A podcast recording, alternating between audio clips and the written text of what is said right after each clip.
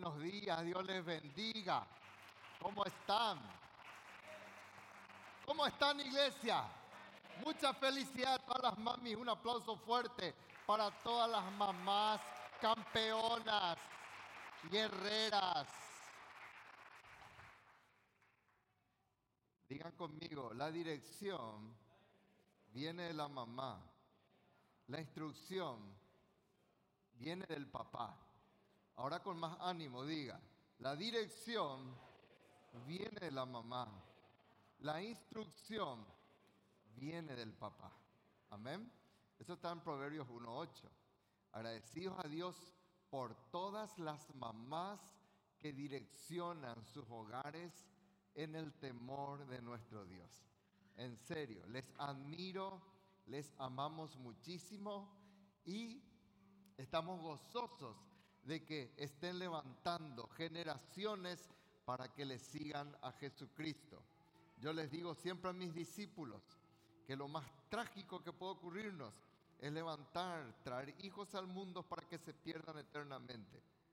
Entonces, vos y yo somos llamados para engendrar, para tener hijos que le sigan, que le amen al Señor de los señores. Qué tremendo tremendos anuncios, ¿verdad, hermanos? ¿Cuántas cosas?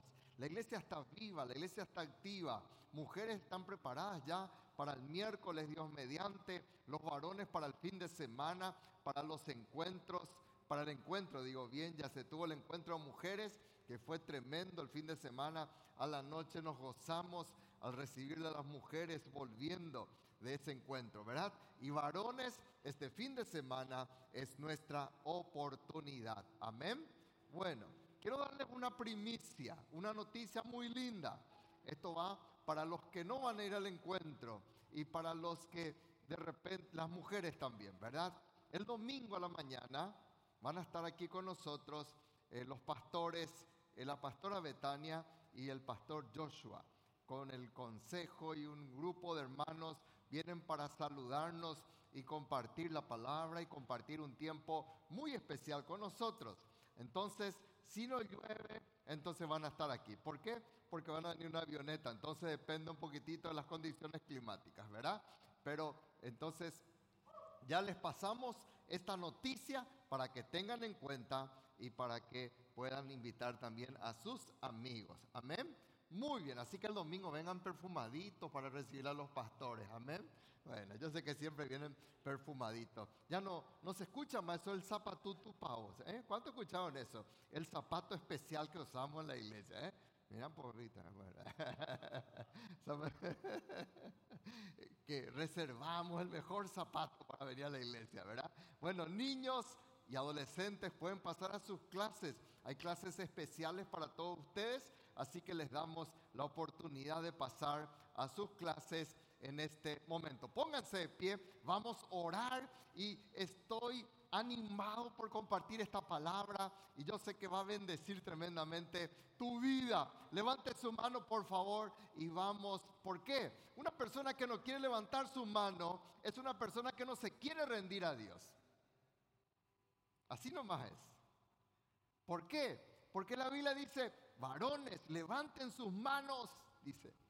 Y es bíblico, Nuevo Testamento, es gracia. Así que vamos a levantar nuestras manos. Vamos a decirle, Señor, en el nombre de Jesús, en esta mañana, Señor, háblame. En esta mañana yo me rindo, rindo mis derechos, rindo mis fortalezas, rindo mis argumentos, rindo mis pensamientos, rindo, Señor y Padre, mis ideas.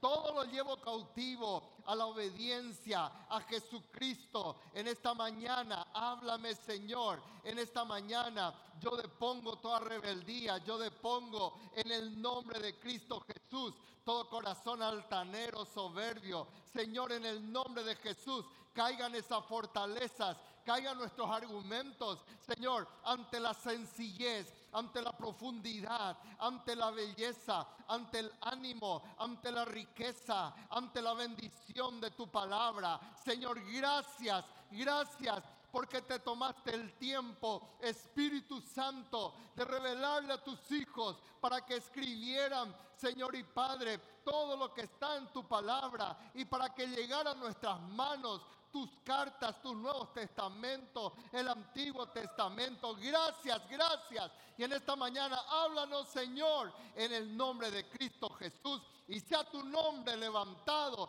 sea tu nombre exaltado, sea tu nombre glorificado, Señor, en nuestras vidas, en el nombre de Jesús. Levanta tu mano, necesito espíritu de distracción, todo bloqueo mental fuera, fuera, todo cansancio traído por el maligno fuera. Mi mente está lúcida, mi mente está abierta, mi corazón dispuesto, Señor y Padre, para que tú me hables, me ministres, me bendigas y sobre todo, Señor, me transformes para tu gloria y honra en el nombre de Jesús. Y la iglesia dice, un aplauso fuerte a nuestro Dios. Amén. Muy bien. Tomen asiento, por favor. Hoy queremos... ¿Qué, pasa? Sí anda. ¿Me escuchan bien, verdad? Sí, más o menos. Bueno, este... ¿Acá no sale? ¿Sale o no sale? Bueno.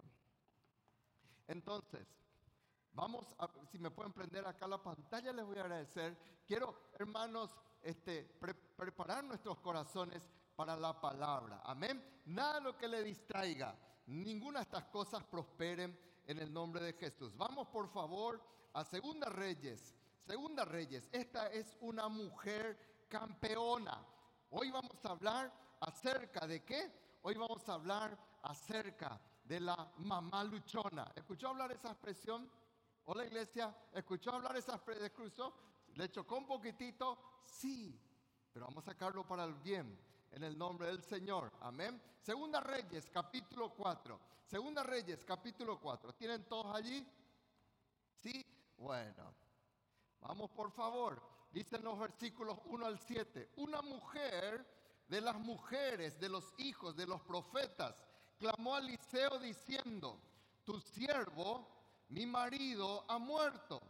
Y tú sabes que tu siervo era temeroso de Jehová y ha venido el acreedor para tomarse dos hijos míos por siervos. Y Eliseo le dijo, ¿qué te haré yo? Declárame qué tienes en casa.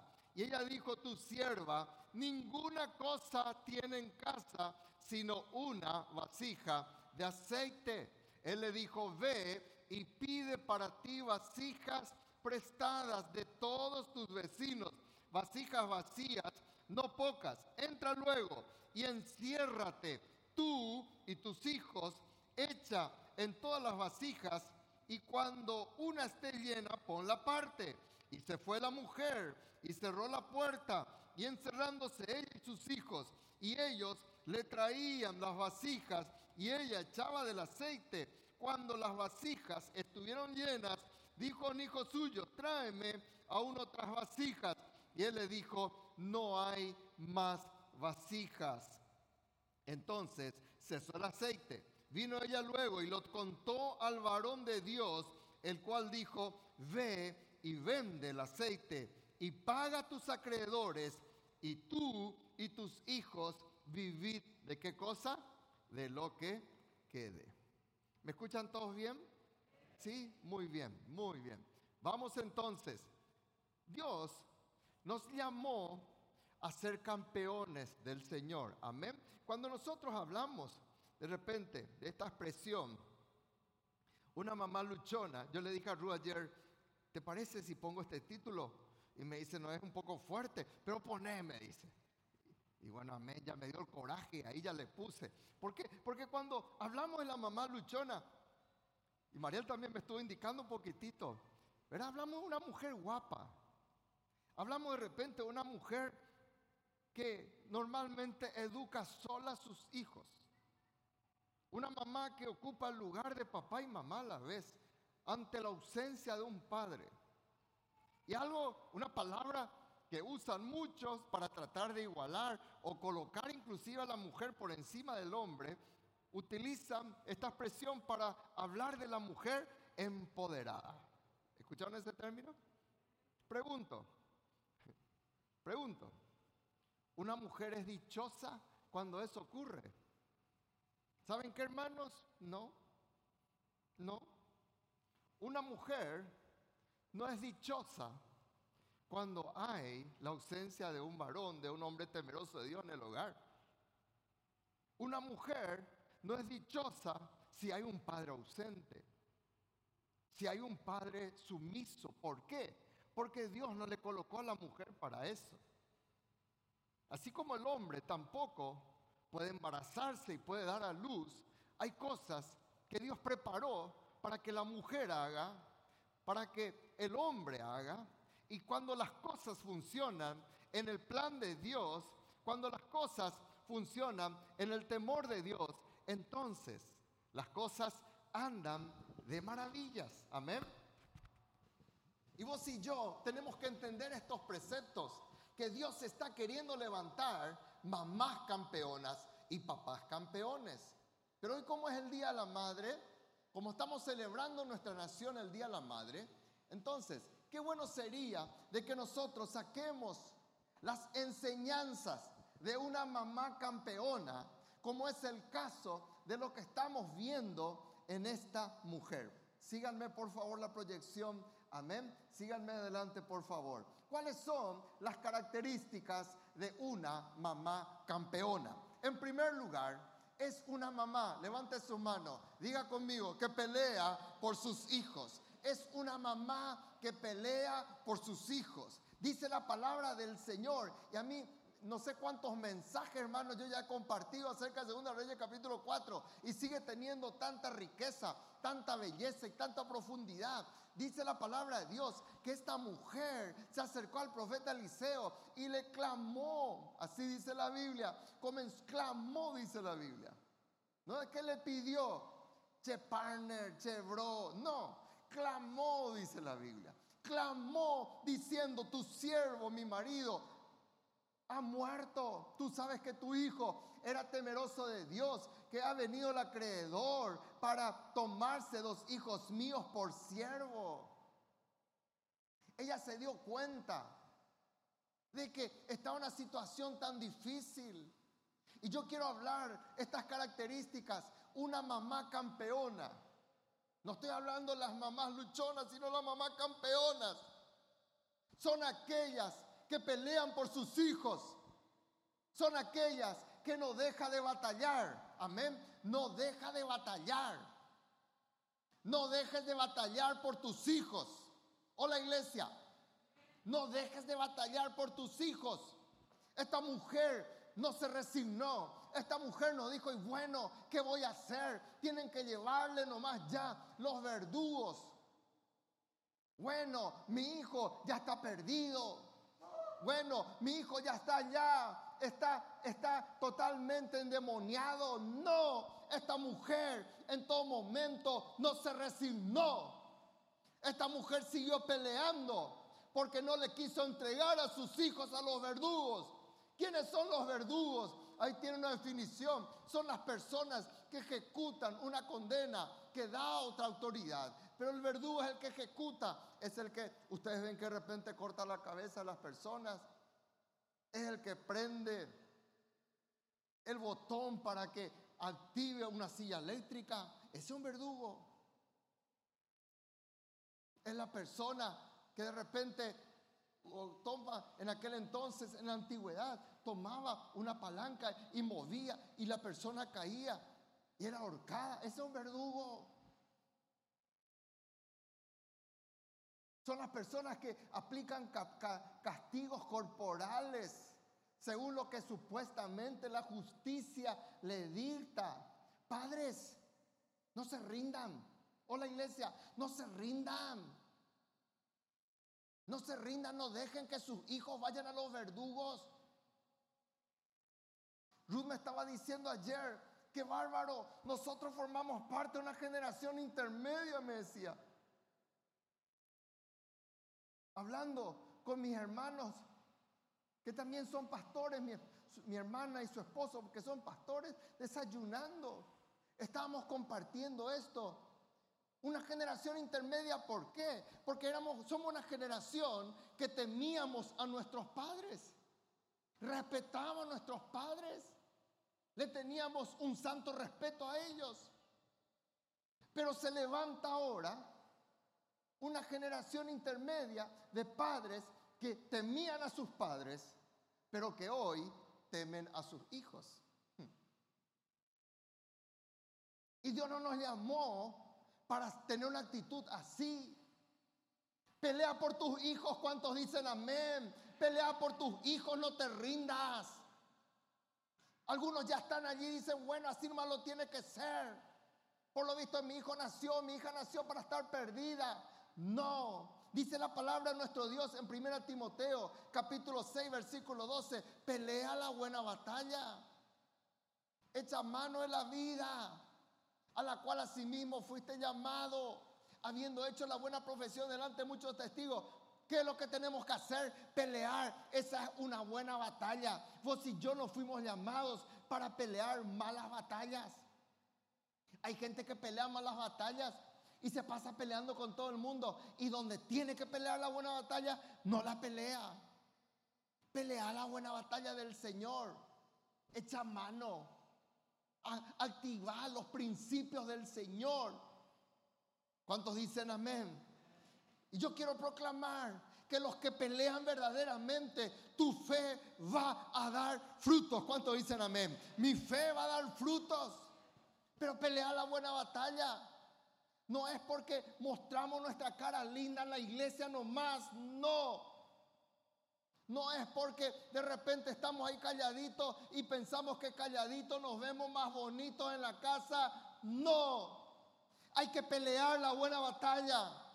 Por eso a mí me encanta la historia de esta mujer en Mateo capítulo 15. Ya por motivo de tiempo no puse ahí, pero ustedes conocen la historia. Una mujer que se iba junto al Señor Jesús y les gritaba, Señor, mi hija está gravemente atormentada por un demonio.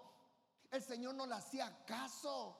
Los discípulos decían que fastidiosa esta mujer, que hincha, que quemo para nuestro ministerio. Señor, échala, por favor. Molesta. La voz es tras nosotros. ¿Te gustaría irte por la calle y que alguien te grite todo el tiempo por detrás? Y todos en la vuelta a mirarte. Así era el caso de esta mujer, pero ella gritaba. Hasta que Jesús dijo, yo no estoy enviado para, para vos. No corresponde de que yo eche la comida de los amos y le dé a los perrillos, le trató de perrilla. Y esta mujer no dejó de pelear la buena batalla.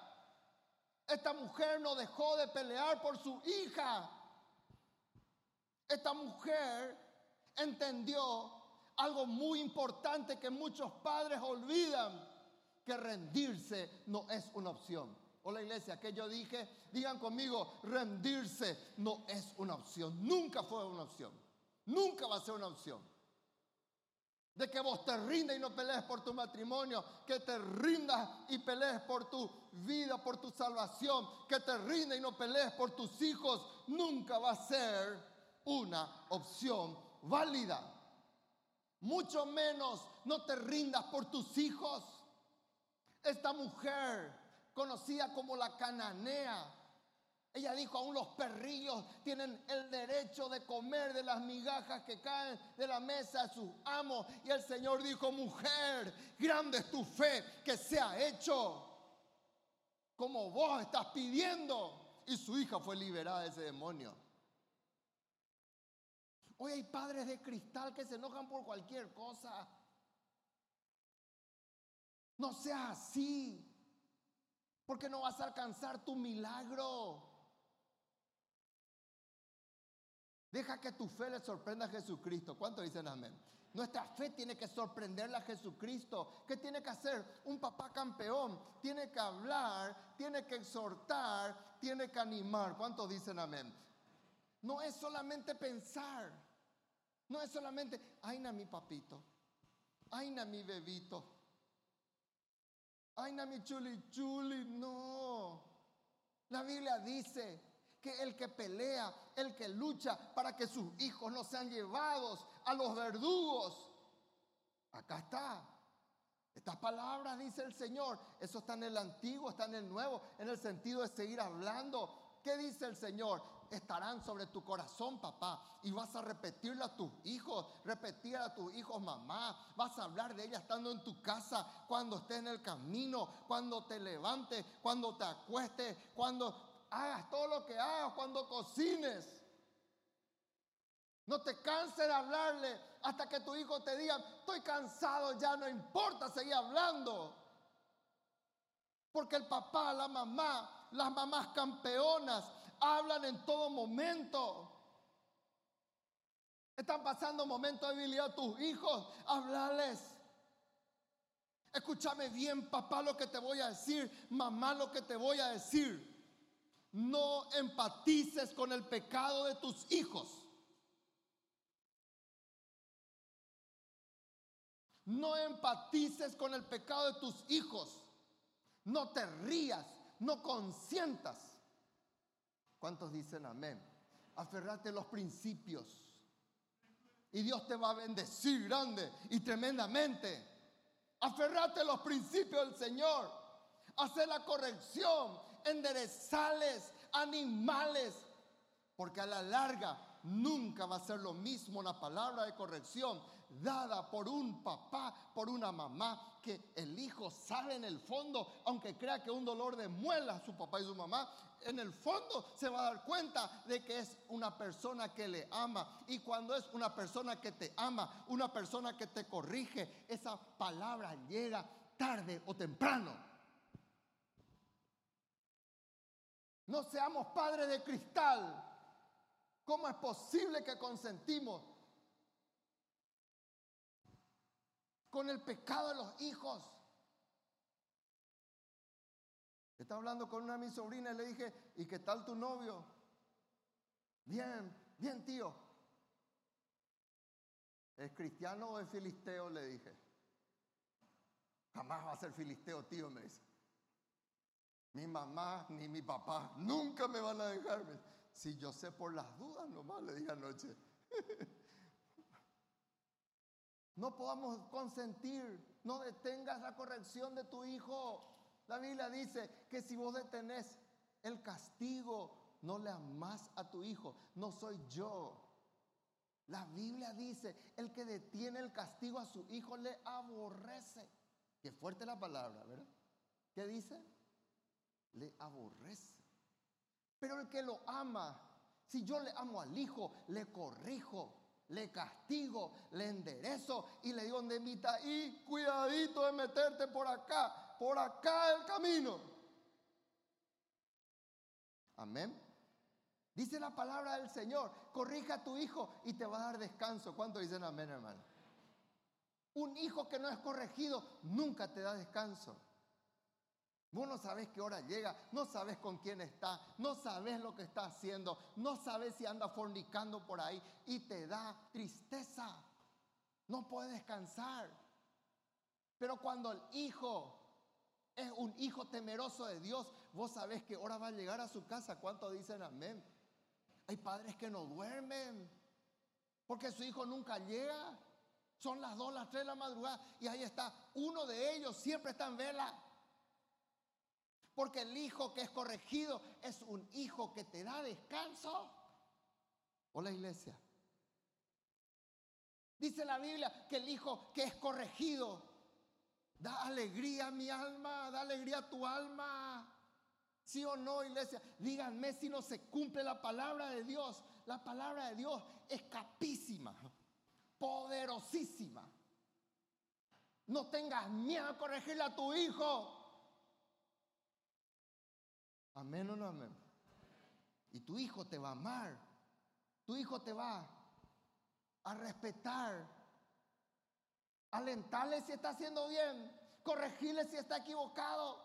Yo te voy a sacar del cabello. No voy a dejar que te vayas. Bajo las manos los verdugos. Porque te amo. ¿Cuánto dicen amén? Hay algo que quiero decirle, padres. Si el líder de tu hijo le corrige a tu hijo y tiene razón, deja que le corrija. No te metas allí. A no venir nomás, yo te voy a liderar porque nadie te entiende. Ese es un papá que va a tener problemas con su hijo. Si tu líder te corrige, deja que te corrija. Si la maestra le corrige, deja que le corrija.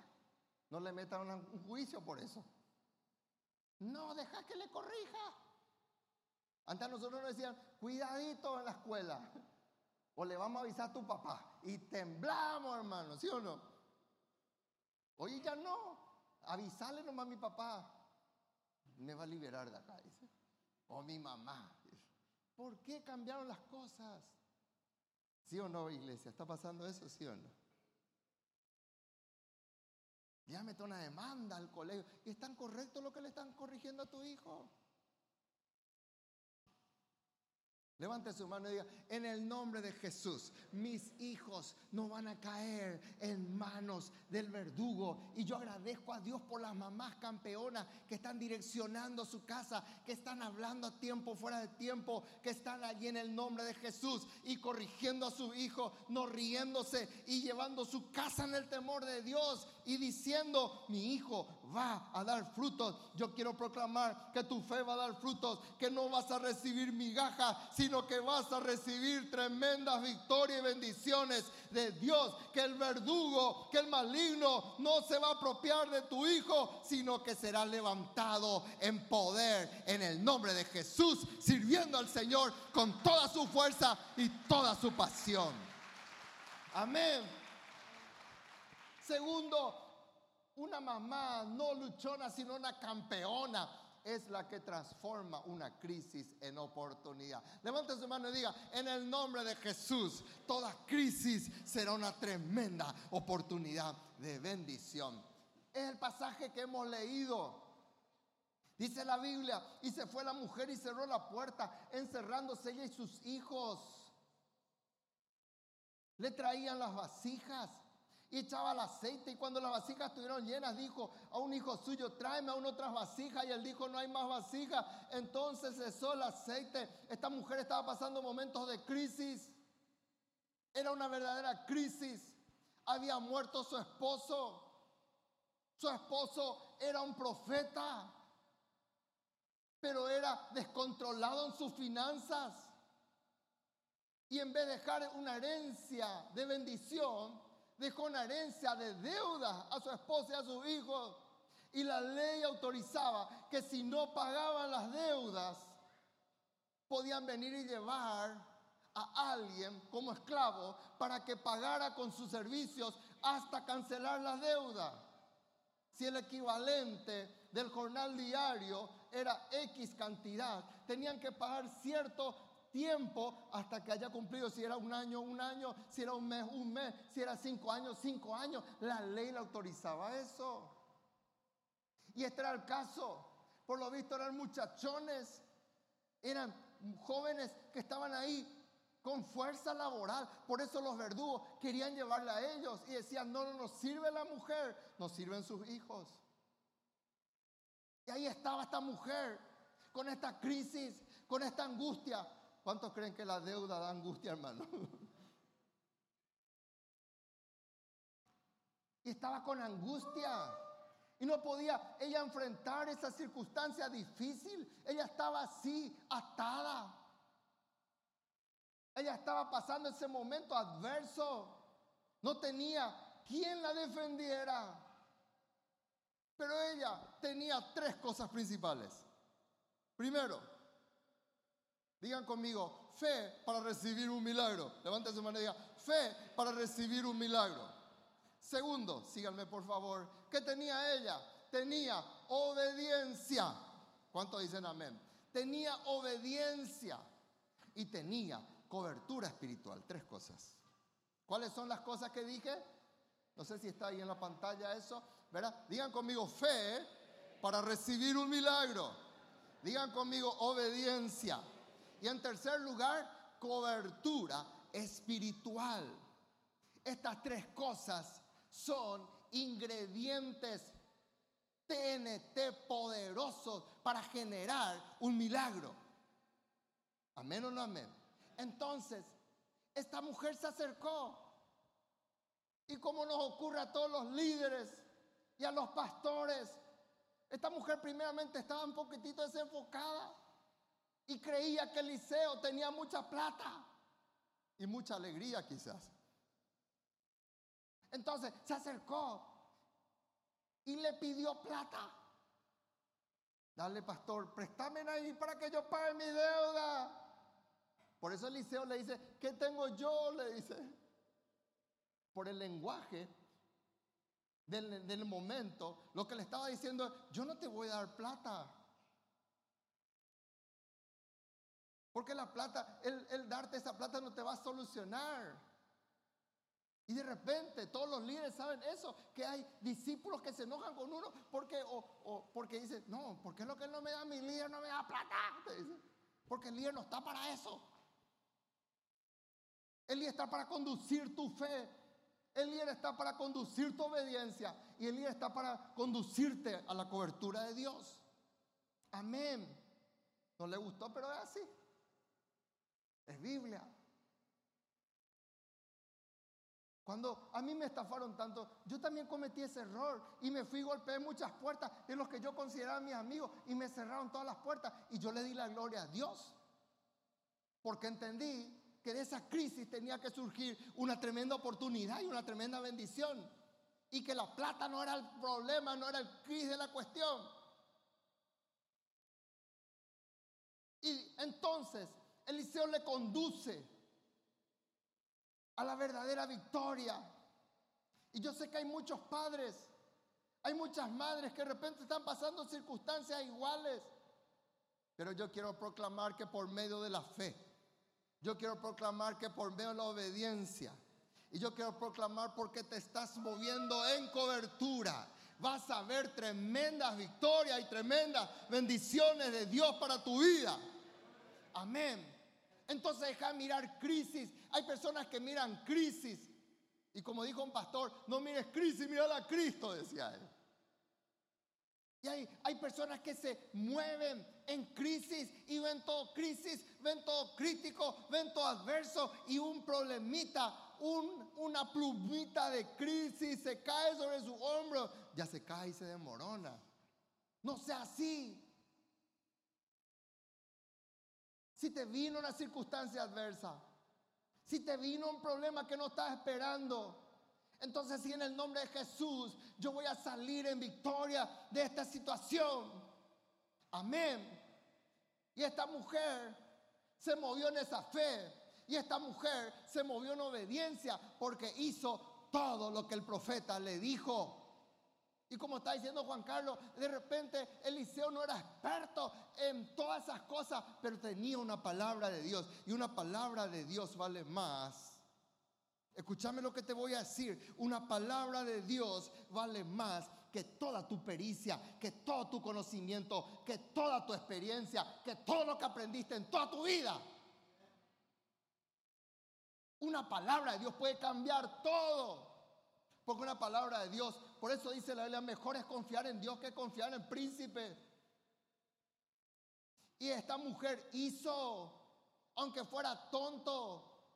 ¿Cómo explicarle eso a tus hijos? Pero ahí, hermanos, se generaba en la casa un ambiente de fe. ¿Qué tenemos que hacer, mamá? Y el profeta dijo eso, vayan y pidan vasijas.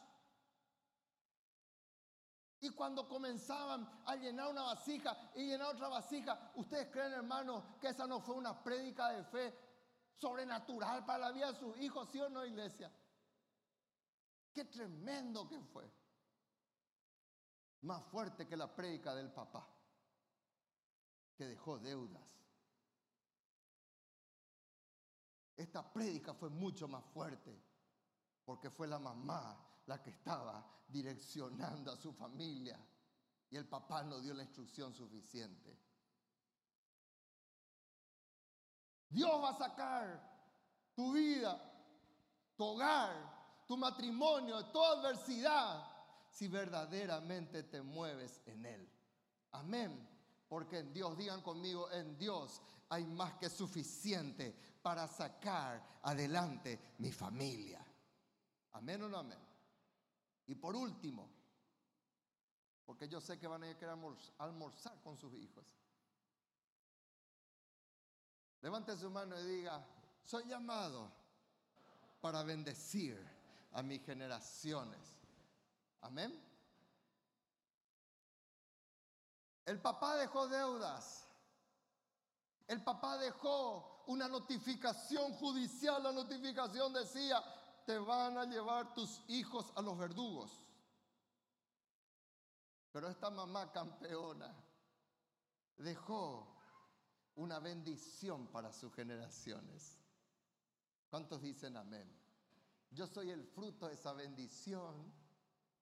Mi mamá me condujo a los pies de Cristo. Y mamá nunca se rió, nunca me mostró los, los dientes de alegría por algún error que yo cometía. Yo soy el fruto de esa bendición. Y dice la Biblia en el versículo 7, vino ella luego y le contó al varón de Dios. ¿Qué es lo que hizo ella? Todo se movía bajo cobertura. Ella podría haber sido como aquellos nueve leprosos, ¿se acuerdan los nueve leprosos? Ingrata. Podría haber, wow, qué calidad que somos hijos, miren cómo se multiplica el aceite. Pero ella reconoció que era una palabra de revelación y una palabra que ella estaba recibiendo ese milagro por la obediencia. Su casa llena de vasijas con aceite, quizás sobre la mesa, quizás en el piso, quizás en cada lugarcito de la casa. Y sus hijos viendo.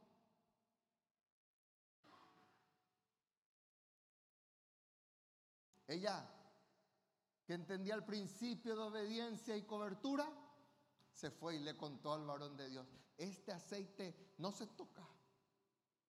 Yo tengo que hablar con el varón de Dios. Y volvió al varón de Dios, aleluya. Y le dijo, mi pastor, mi profeta, esto pasó. Eliseo sabía que iba a pasar eso si ella obedecía. Porque, nos, porque cuando nos movemos en la revelación de Dios, no nos movemos al tanteo. Y ella vino y le contó, ¿cuántos dicen amén? Le contó al varón de Dios. Y su acto, hermanos, de fe y obediencia, liberó a sus hijos de qué cosa? De los verdugos. Ya no establecía una maldición, estaba estableciendo una bendición sobre sus hijos. Mamá, vos fuiste llamada para eso. Y los papás que están también, y vos que te estás preparando para casarte, gloria a Dios que estés pensando en lo material. Pero lo material no es todo.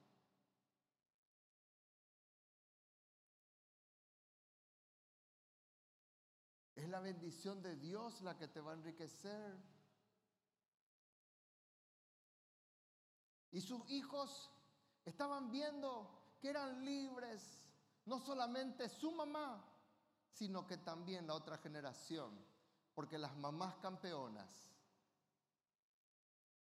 ¿qué hacen? Establecen bendición sobre sus hijos. Dice en 2 Timoteo capítulo 1 versículo 5, miren cómo una vasija volcó en otra vasija y esa vasija se volcó en otra vasija. La abuela Loida, aleluya. Gloria a Dios por las abuelas cristianas temerosas de Dios.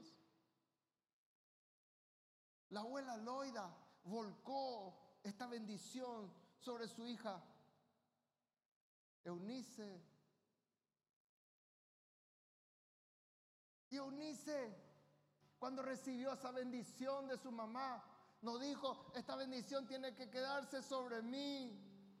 Yo tengo que volcar sobre mi hijo Timoteo. Y la historia cuenta que lo que Timoteo dejó también fue una tremenda bendición.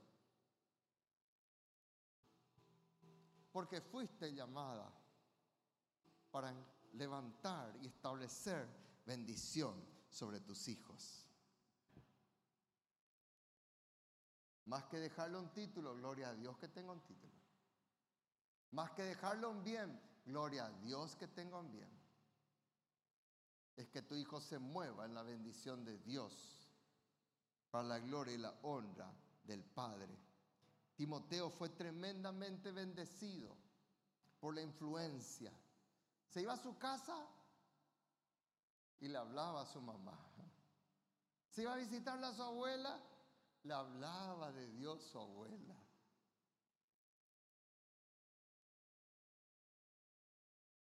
Yo quiero decirte, mamá, clama a Dios por tus hijos y por tus nietos. No dejes de hacer eso. No dejes de clamar por ellos. Pero pastor, mi hijo se casó. Mis cuatro hijos se casaron. Hasta ahora, hermanos, pueden preguntarle a mi hija, ninguna de ellas, ninguno, ni Mauricio. Si cometen un error, vengan aquí, vengan aquí, peluqueada ya, así como yo más o menos le peluqueo por arriba, por abajo. Cuidadito de andar así. Porque fueron llamados para vivir en bendición. Amén o no amén. Amén o no amén. Si yo no les veo en la iglesia, ¿por qué no te estoy viendo en la iglesia? ¿Por qué no te fuiste en el culto? Porque fuimos llamados para establecer bendición sobre ellos. Amén. Dice la Biblia en Salmo 24 y con eso ya nos vamos a nuestras casas.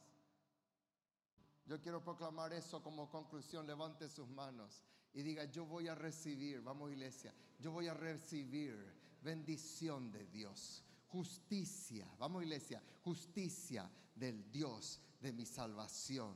Mi generación será una generación de los que buscan el rostro de mi Dios yo quiero proclamar eso en el nombre de Jesús. Levante sus manos y diga una vez más, yo voy a recibir bendición de Dios y justicia del Dios de mi salvación. Mi generación será una generación que le busca el, busca el rostro de Dios para siempre. Padre, gracias te damos. Levante sus manos y comienza a orar en el nombre de Jesús. Hay algo mucho más fuerte que una mamá luchona, una mamá apoderada, una mujer balé. Es una mujer que se mueve en el testimonio, en la bendición de Dios. Y en esta mañana, en el nombre de Jesús, comienza a orar por eso. Comienza a proclamar en el nombre de Jesús que tus hijos y tus nietos se moverán en la bendición de Dios. Yo no escucho tu oración. Comienza a clamar en esta mañana. No dejes que tus hijos vayan a los verdugos. No dejes que tu hija se case con un verdugo. No dejes que tu hijo se case con una verduga. Sino que se casen en el temor de Dios. Y reciban la bendición de Dios. Y que eso traiga paz a tu corazón y alivio a tu alma. Padre, te bendecimos en esta mañana. Te exaltamos en esta mañana. Tú eres el Dios que cumple sus promesas. Tú eres el Dios apasionado por familias. Tú eres el Dios que se deleita en aquellos que te buscan y guardan tus mandamientos. Tú eres galardonador de los que te buscan. Y en esta mañana, en el nombre de Jesús, oramos por cada vida por cada familia, por los que están ahí en sus hogares. Tócales en el nombre de Jesús. Y si hay hijos e hijas atadas por verdugos, venimos primeramente, Padre, a pedirte perdón si hemos consentido que vayan con verdugos. Perdónanos, Señor. Hoy venimos como esta mujer para clamar no al liceo ni a un hombre. Hoy venimos a clamar al Dios vivo y verdadero. Y en el nombre de Jesús veremos estas tremendas victorias para la gloria y la honra de tu nombre. Porque hoy hemos entendido, Señor, que no es tarde para corregir a nuestros hijos. Tengan la edad que tengan, escucharán nuestras palabras de papá y de mamá temerosos de Dios.